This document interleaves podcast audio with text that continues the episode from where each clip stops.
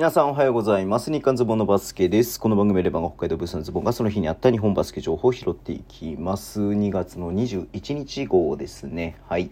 えっ、と、まずニュースとしましては、富山グランジーズのね、ナイジェル・スパイクスが対談ということでリリースがありました。うん。はい。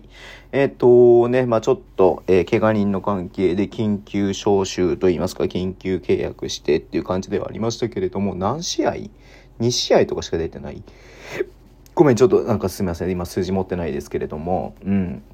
いや、だから結局なんかね、スミス戻ってきて、まあ、ジョンソン戻ってこないから、えっ、と、スミス、スパイクス、えっ、と、ガドソンみたいな感じで、この後行くのかなと思ってた部分があったんですけれども、えー新しくね、えー多分外国籍を取るということですよね。まあ、明らかにこれはね。うん。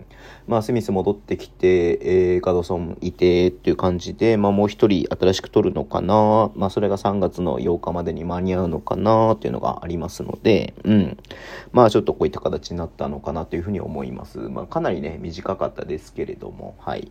えっ、と、いずれにしろね、ちょっと富山は今、えーなかなか厳しい状況にはあって、まあ、その選手の編成上ね、順位としても、えっ、と、降格圏内まで2ゲームしかないという状況なので、ね、ほんと一節でこれが入れ替わってしまう可能性がね、全然あるような状況ではありますので、はい。まあ、この後ちょっとね、期待したいなというふうに思っております。はい。えー、で、サンローカー渋谷なんですけれども、U18 所属の山崎選手と大森選手が練習生として加入ですね。うん。